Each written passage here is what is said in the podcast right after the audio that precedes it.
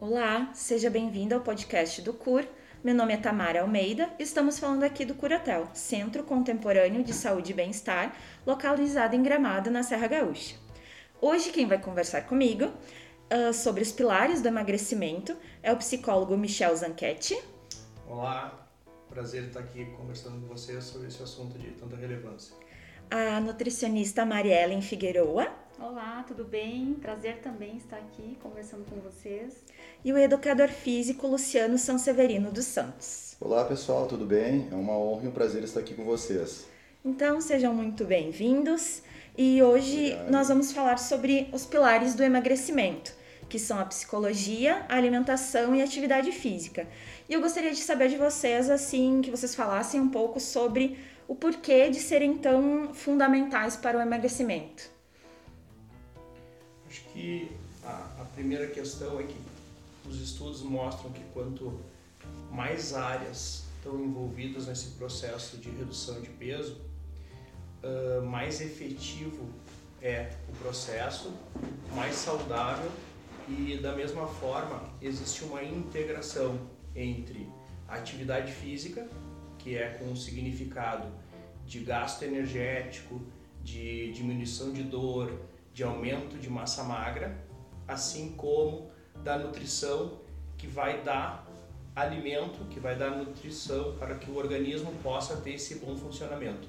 E quem comanda esses dois uh, aspectos é a cabeça, é a maneira como eu penso. Depois nós vamos estar falando né, de como se motivar para esse processo de mudança. Mas a integração entre esses três aspectos é que vai nos dar um processo de redução de peso com saúde, que é o nosso propósito aqui de trabalho. É, como o Michel falou, imagina se você tem que começar um exercício físico, né? Você não está motivado, como é que você vai começar esse exercício? Você tem que reeducar a alimentação, mas como?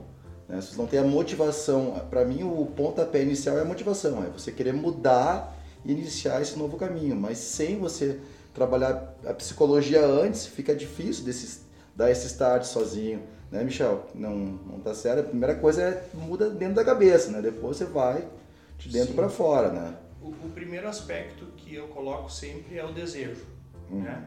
A gente reconhecer que tipo de problemática nós temos nesse processo.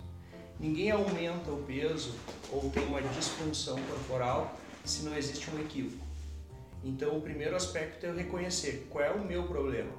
E para isso, essa integração né, de nós avaliar com o médico também, não é o caso hoje aqui, mas de ter avaliação médica, de ver como é que está o funcionamento, o metabolismo dessa pessoa, as taxas metabólicas, de a gente poder verificar lá com a nutricionista todo o contexto nutricional, que tipo de alimentação essa pessoa tem, como é que são a, a rotina de vida dela, que, que hábitos estão enraizados, né? Qual é o, a ingesta calórica diária que ela tem, né? Que tipo de nutrientes ela dá para o corpo.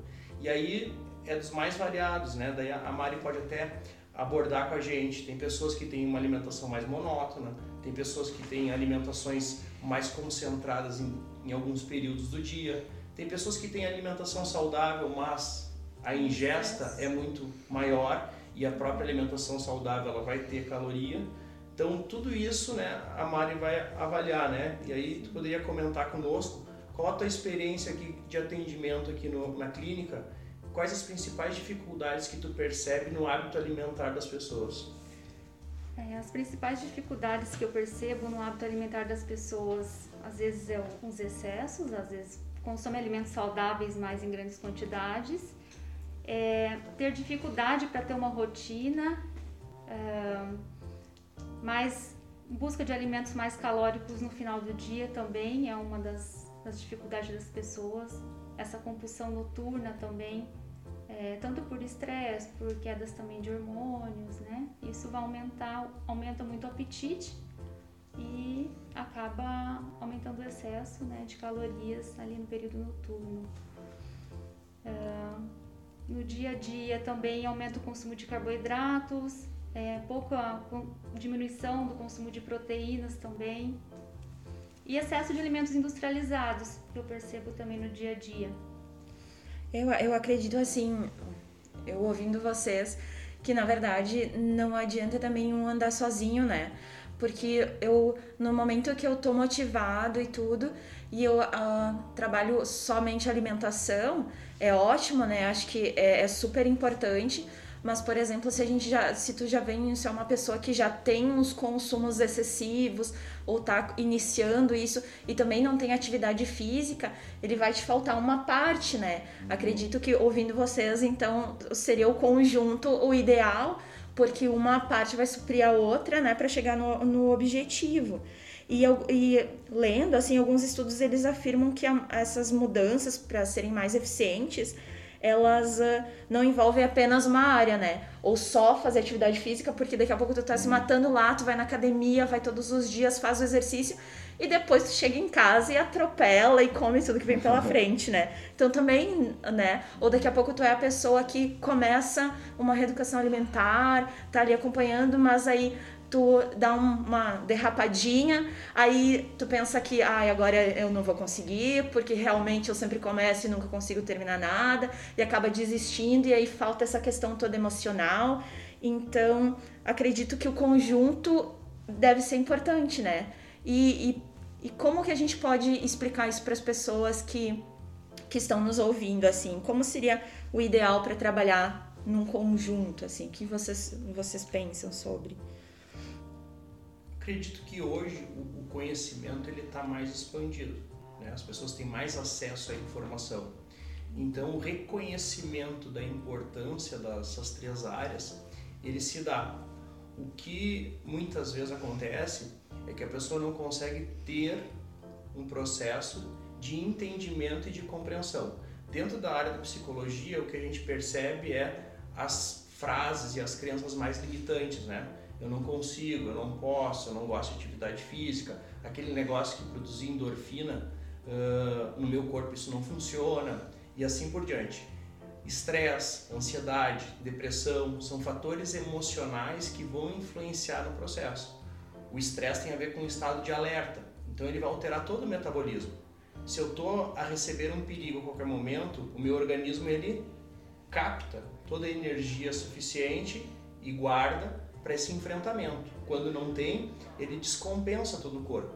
Então a organização desses fatores e a gente trabalhar essas crenças limitantes vai fazer com que a gente consiga ter um resultado mais efetivo. Né? Por exemplo, atividade física, Luciano. Uhum. Na tua opinião, as pessoas têm muito isso, né? Eu tenho que ter prazer na atividade física. Hoje a gente tem uma grande gama de exercícios né, e de modalidades, né? Uhum. Só que muitas vezes a má orientação faz com que as pessoas até façam atividade, mas não tenham a queima calórica, né? Ah, tu poderia dar mais exemplos pra gente do que tu trabalha aqui no dia a dia? Sim, sim. Essa pergunta é bem coerente, porque na verdade, assim, ó, uh, os conceitos do exercício físico eles vêm mudando. Até porque um pouco tempo atrás era empírico. É uma área que você tem começa a ter estudos mais uh, modernos a partir de 10 anos para cá. Então até então era muito empírico. Então, ah, o que meu vizinho fez deu certo para ele, eu vou fazer também. Né? Mas não. O que, que acontece uh, nessa base, esse olhar científico? Tá? Por muito tempo o exercício ele foi baseado em atividade aeróbia. Então você fala em emagrecimento, né? Qualquer... Ah não, vou fazer caminhada caminhada é boa para emagrecer, me, me orientaram a fazer caminhada.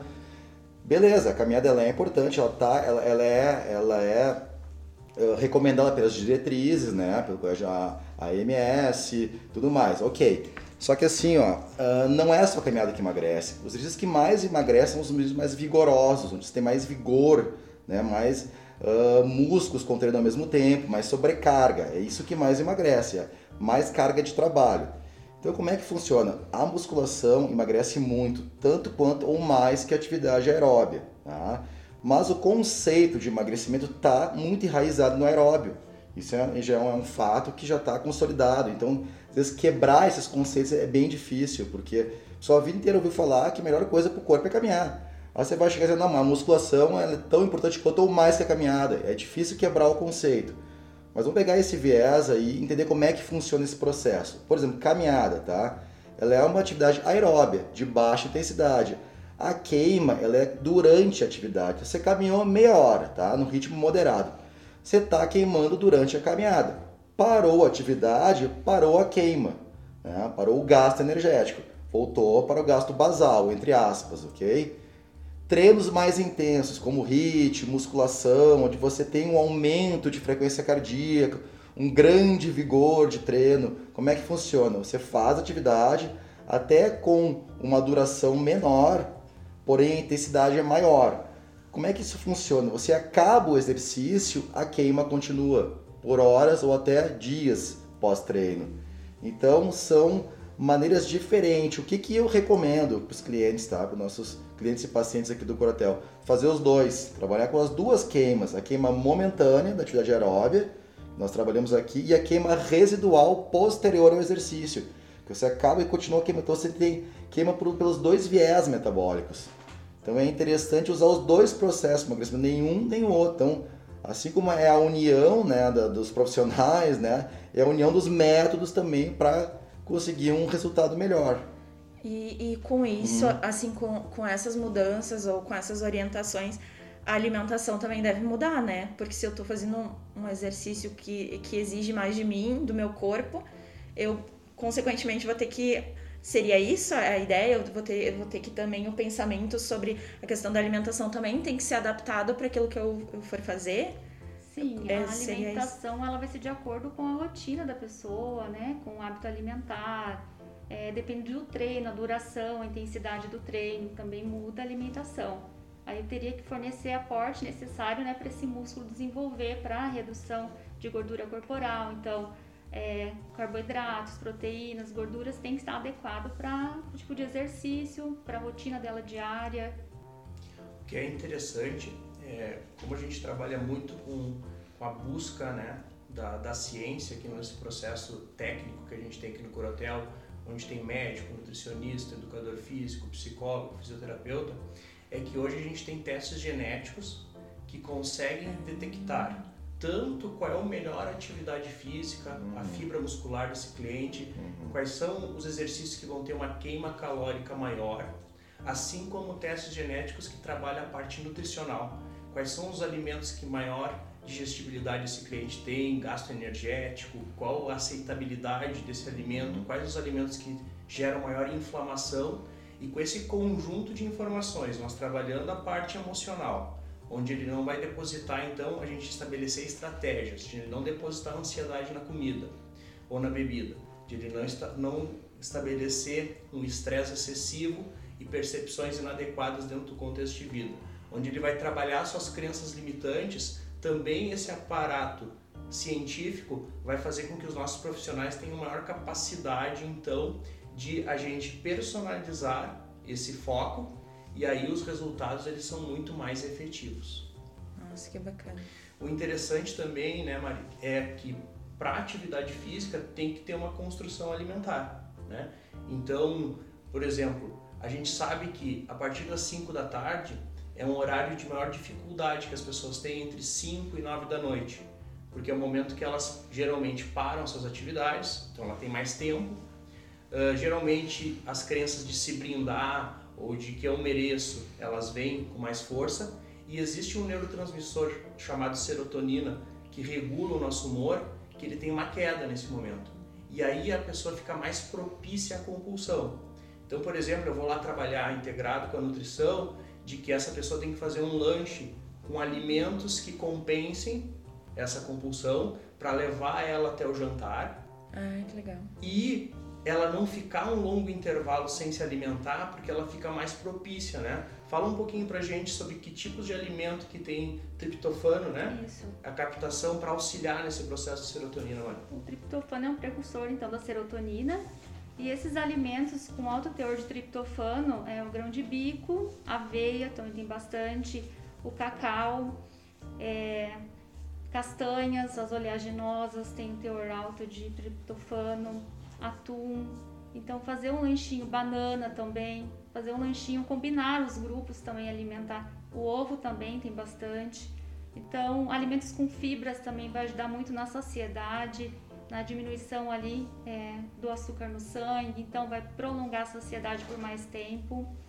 Vegetais, uh, um lanchinho, vou dar um exemplo de lanche que pode ser utilizado então no final do dia: banana com aveia, chocolate amargo, né? É, mix de castanhas também vai aumentar bastante ali a saciedade. Nossa, que bacana. Nossa, muito, muito, muito bom. Muitas informações, assim, né? Uh, e, assim, quanto a questões uh, no período, período da vida, assim, que, que são mais desafiadores, assim, para os pilares, para esses pilares andarem juntos, assim, existe alguma diferença? Existe algum momento da, da caminhada, assim, das pessoas quanto à questão talvez de idade, de amadurecimento, a questão da saúde, que vai fazer com que isso se torne mais difícil ou mais fácil, ou mais desafiador, né? Nesse processo de emagrecimento. Quanto mais jovem nós somos, maior aspecto fisiológico fica favorecido, né? Nossa questão hormonal, nossas taxas, né? Uh, com o passar dos anos, existe um desgaste natural. Consequentemente, também, com todos esses dados científicos que a gente está trazendo, a vida tem se prolongado, a expectativa de vida tem aumentado. Claro que, quando a gente está num processo de maior idade, de um envelhecimento maior, a questão do metabolismo também ela difere de uma pessoa que tem 18, 20 anos. Então, o primeiro fator para a gente fazer uma análise conjunta de redução de peso é analisar qual é a faixa etária dessa pessoa, como é que estão todos os exames dela e poder estabelecer metas reais. Então o cliente ele vai ficar conosco geralmente uma semana aqui, né, Tamara? A gente sabe que ele vai reduzir peso. Sim. Mas não é o mais importante para a nossa equipe. Nem a balança e nem esse processo de redução aqui, porque ele vai estar num ambiente blindado. O que mais interessa para a nossa equipe é trabalhar com esse cliente um processo de educação. Para que ele leve depois, né? Isso, trazer todas as informações que a gente tem debatido aqui sobre os exames genéticos, sobre essa questão da alimentação para auxiliar o processo de compulsão, da queima energética, como o Luciano falou, falou fazendo um misto de parte aeróbica e anaeróbica, vendo a frequência cardíaca, qual é a condição dele, todos os, os treinos que a gente tem aqui, para que ele possa, a partir dessa experiência aqui, nós conduzir o processo dele lá fora. Esse é o trabalho também do psicólogo, é a gente poder fazer uma análise comportamental e tentar criar com esse cliente uma perspectiva futura de como planejar dentro da realidade. Não um, um contexto ideal, porque aqui ele está num ambiente protegido, onde ele vai trabalhar totalmente focado em si. Lá fora ele vai ter família, ele vai ter trânsito, ele vai ter trabalho, ele vai ter outros fatores. E aí a gente vai tentar buscar um planejamento para que as coisas aconteçam. Então, esse é um, um, processo né, que a gente tem que analisar. O que, que são metas frágeis? O sujeito vir com metas irreais no sentido de que ah, ele quer emagrecer porque ele quer estar tá no, no verão bem ou porque ele tem uma festa para ir, então ele quer estar tá bem no vestido, na, na roupa. Acabou a festa, acabou a motivação, acabou o verão, acabou a motivação. Ah, eu quero, Michel, usar a calça que eu usava lá com 20 anos, mas eu tenho 40. Não dá. Né? Ah, eu quero ter o peso de quando eu tinha 18 anos. Não. A gente tem que fazer uma análise real. Né? Qual é a condição clínica? E aí a gente entra numa palavra importantíssima nesse processo da psicologia: aceitação e quebrar as idealizações. Eu tenho que aceitar a minha etapa de vida. Né? Aqui a gente está falando, ninguém está me vendo, mas eu sou calvo. Né? Não tem como eu querer, com 18 anos eu não era. Sim. Então eu tenho que aceitar esse processo de vida. Tem estratégias que eu posso adotar, implante, outras coisas? Tem. Mas aí vai depender de se eu quero ou não. E no processo também de saúde, a gente tem que analisar e, e, criar uma perspectiva né, desse momento de vida. Né? Acho que também é, é importante que hoje existem muitas informações, por exemplo, jejum. Existem alguns mitos, né?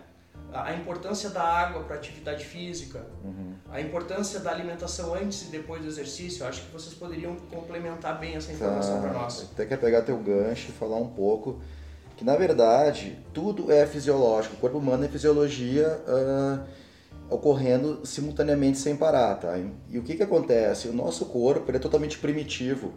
Nosso corpo não reconhece a vida moderna, isso é fato. Nossas células são primitivas. O corpo humano é um poupador. Ele é um poupador nato para a sobrevivência, senão não estávamos aqui hoje. Né? Se te gastasse eh, energia à toa, a espécie humana não ia existir. Tá? Então vamos pegar esse conceito. Nosso corpo é primitivo, certo?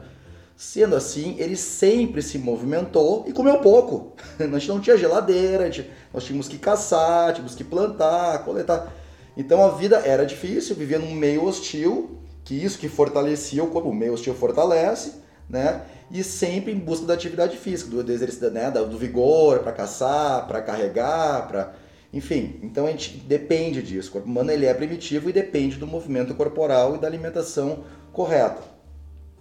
Tendo em vista isso, o que, que acontece? Né? Quando você vai envelhecendo, por que, que você vai envelhecendo e o corpo humano ele vai acumulando mais gordura? É bem interessante esse processo.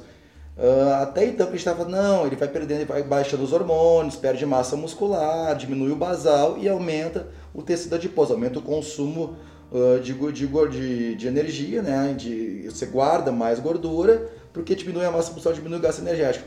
Tudo bem, mas não é bem assim. Também tem uma outra leitura primitiva fisiológica bem interessante, que é o seguinte: qual é a leitura celular? Bom, eu estou envelhecendo, né? Eu estou envelhecendo, então o que acontece? A minha capacidade de coletar e caçar diminui. Então veja como a fisiologia é interessante. Então se a minha capacidade de eu buscar alimento vai diminuir por causa do meu físico, eu tenho que armazenar mais, mais reservas.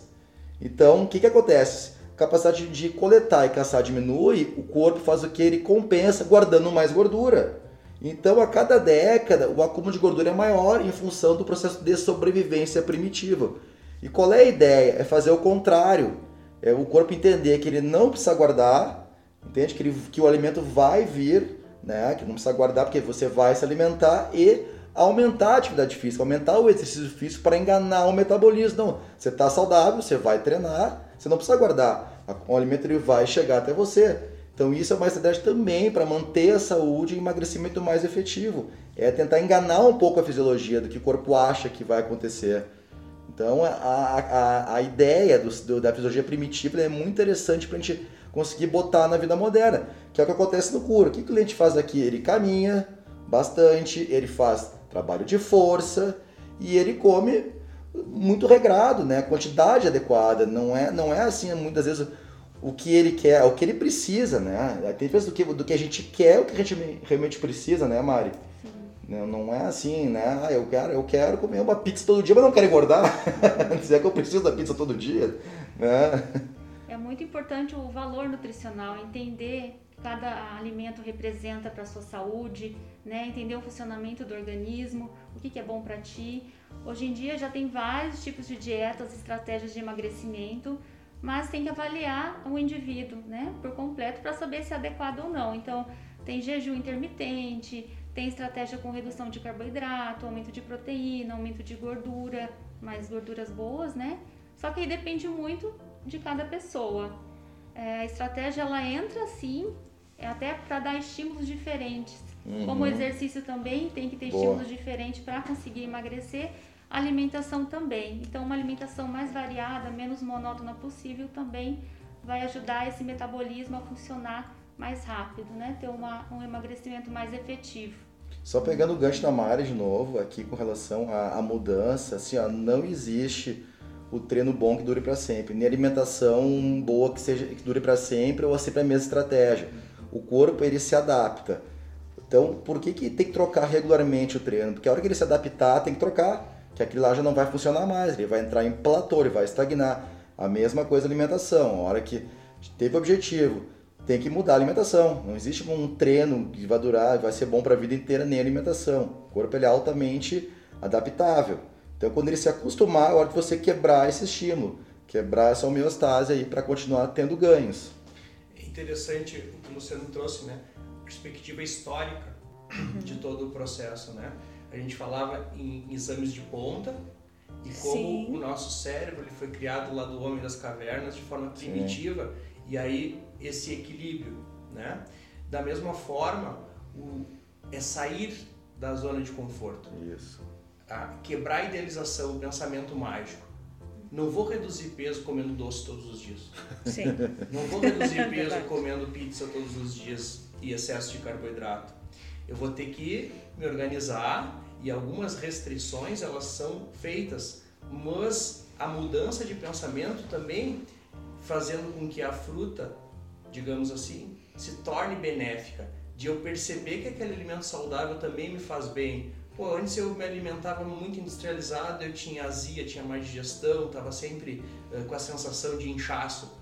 Hoje eu estou me alimentando saudável, eu não tenho refluxo, eu não tenho azia, estou me sentindo mais leve, a calça está mais frouxa. É reforçar esses padrões né, positivos do meu comportamento. Assim como a atividade física, estou subindo a escada sem ofegância, estou dormindo melhor, estou com mais disposição, uh, o meu dia rende mais porque eu produzi endorfina, porque eu quebrei a lógica. Né? E esse processo todo de motivação, e vai ter um, um outro podcast, uh, Tamara, que a gente vai falar mais a fundo sobre os estágios motivacionais. Então ah, já vou deixar uma palhinha para o nosso ouvinte, que é a seguinte, são cinco estágios, é o modelo da psicologia que a gente chama de modelo transteórico, né, da mudança comportamental. Uhum. Ele passa por um estágio pré-contemplativo, vai para uma contemplação, para planejar e organizar, para ação e para manutenção. O que, que isso significa? O sujeito que é pré-contemplativo, ele nem pensa na hipótese de fazer o exercício. Ele acha que aquilo uh, não vai ser bom, que ele não tem necessidade, que aquilo não é para a vida dele. Quando ele passa para a contemplação, ele começa a reconhecer que aquilo faz bem, mas ele não consegue agir. Ah, tá muito frio, eu trabalho demais, uh, uh, me dói muito fazer atividade física, né? Eu, eu não tenho o mesmo rendimento, então não, não vou fazer. Quando a gente começa a trabalhar com esse cliente, é importante reconhecer esses estágios e ir trabalhando, né? mostrando dados estatísticos de como aquilo é importante, acolhendo ele, dizendo que realmente mudar é difícil, mas por vezes necessário, até que ele compreenda que aquilo faça parte da vida dele e aí ele começa para um outro estágio. Tá, mas se eu for fazer exercício, como é que eu vou organizar isso? Aonde eu vou fazer? Que dias, que horários fica melhor? Se eu mudar minha alimentação, como é que eu vou planejar dentro do meu contexto de vida? Onde é que eu vou fazer as compras? Quem é que vai preparar para mim? Onde é que eu vou almoçar? Que horário? E aí ele começa então a modificar a maneira e ver uma outra perspectiva, até que ele consegue começar a experimentar, a se alimentar saudável, a ter horário, a fazer o exercício, e aí ele passou para ação. Ele deixou de contemplar, ele começou a pensar na organização e ele agiu. E aí entra um outro estágio, que é poder manter com efetividade todo esse processo. E aí ver quais as perspectivas positivas que ele está conseguindo ter com aquilo e dar prosseguimento. Claro que nesse caminho existe um processo todo. Ele pode ter lapsos, em uma semana ele não fazer atividade física, num dia ele comer um pouquinho a mais. Aí a gente começa a trabalhar com ele como prevenir essa recaída. Que maneiras, né? Por que, que ele recaiu? Quais foram os equívocos que ele cometeu? Acolher para ver essa mudança. Então todo esse processo motivacional ele faz parte, né, desse conjunto de trabalho nosso aqui dentro do Curatel, onde a gente consegue ter uma comunicação mais efetiva e o cliente sentir na pele o resultado. O hipertenso diminui o sal aqui, faz exercício, toma mais água, tem uma alimentação desintoxicante, ele vai e mede a pressão dele, opa, baixou sem medicação. Nossa, muito bom. O diabético vê a glicose dele despencar. O, o cara que estava sedentário, ele vai na balança e vê o resultado. Então é esse contexto de perspectiva positiva, de nós retroalimentando e criando então um novo hábito, é que vai nos dar a resposta. O problema é que muitas pessoas só reagem. O sujeito que reage, ele põe o tênis e sai caminhar meio-dia lá, estando sedentário há um ano. Daí na primeira caminhada ele se machuca. Hum. Né? E aí, claro, daí a motivação vai lá para estaca zero. Por quê? Porque ele só reagiu. Ele não planejou todo o processo. Nossa, muito bom. Uh, acho que tudo que vocês falaram aqui uh, só reforça a importância de, desses pilares, né, de, de ter esse acompanhamento também.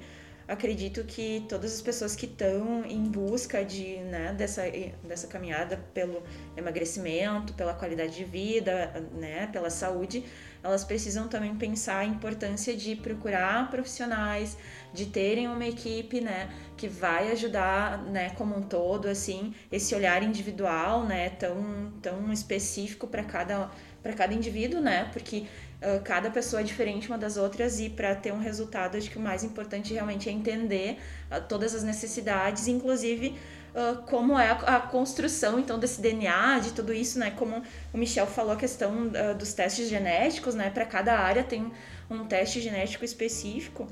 E, e, já encerrando então essa nossa conversa que foi muito boa, muito esclarecedora, eu também quero te convidar, se você que está nos ouvindo aqui, se você tem alguma dúvida sobre testes genéticos, quer saber mais uh, um pouquinho sobre como funciona aqui toda, toda essa questão com cada cliente, como funciona uh, esse olhar uh, praticamente 360, né, uh, focados na saúde, você pode entrar no nosso site, você pode entrar em contato conosco nas redes sociais, vai ser um imenso prazer. temos muitos profissionais aqui super capacitados, com uma experiência enorme, que vão ter o maior prazer em trazer mais informações, né, para a gente poder explicar um pouquinho para as pessoas, porque uh, para mim, pelo menos, a questão dos genéticos é algo tão novo e como ele pode ser super importante, né, uh, para ajudar a, a, construir esse, esse objetivo, essa, essa chegada no, no emagrecimento, enfim, nessa construção de, um, de uma vida mais saudável. Então, vocês, você que está nos ouvindo, fique à vontade, entre em contato conosco, vai ser um prazer imenso trazer mais informações, né, dos nossos profissionais para você. E muito obrigada a vocês pela participação, por todo o conhecimento, né, as informações. Muito obrigada. E até a próxima. Eu, eu peço que você que está nos ouvindo, se você está nos ouvindo pela primeira vez, uh, acesse os nossos outros podcasts, né? Acompanhe os próximos também uh, capítulos, episódios, enfim, que teremos muito, muitos conteúdos, assim como a Michelle falou. Uh, sobre saúde, sobre a caminhada pra, para o emagrecimento, né? Sobre ter um estilo de vida mais saudável. E obrigada e até a próxima.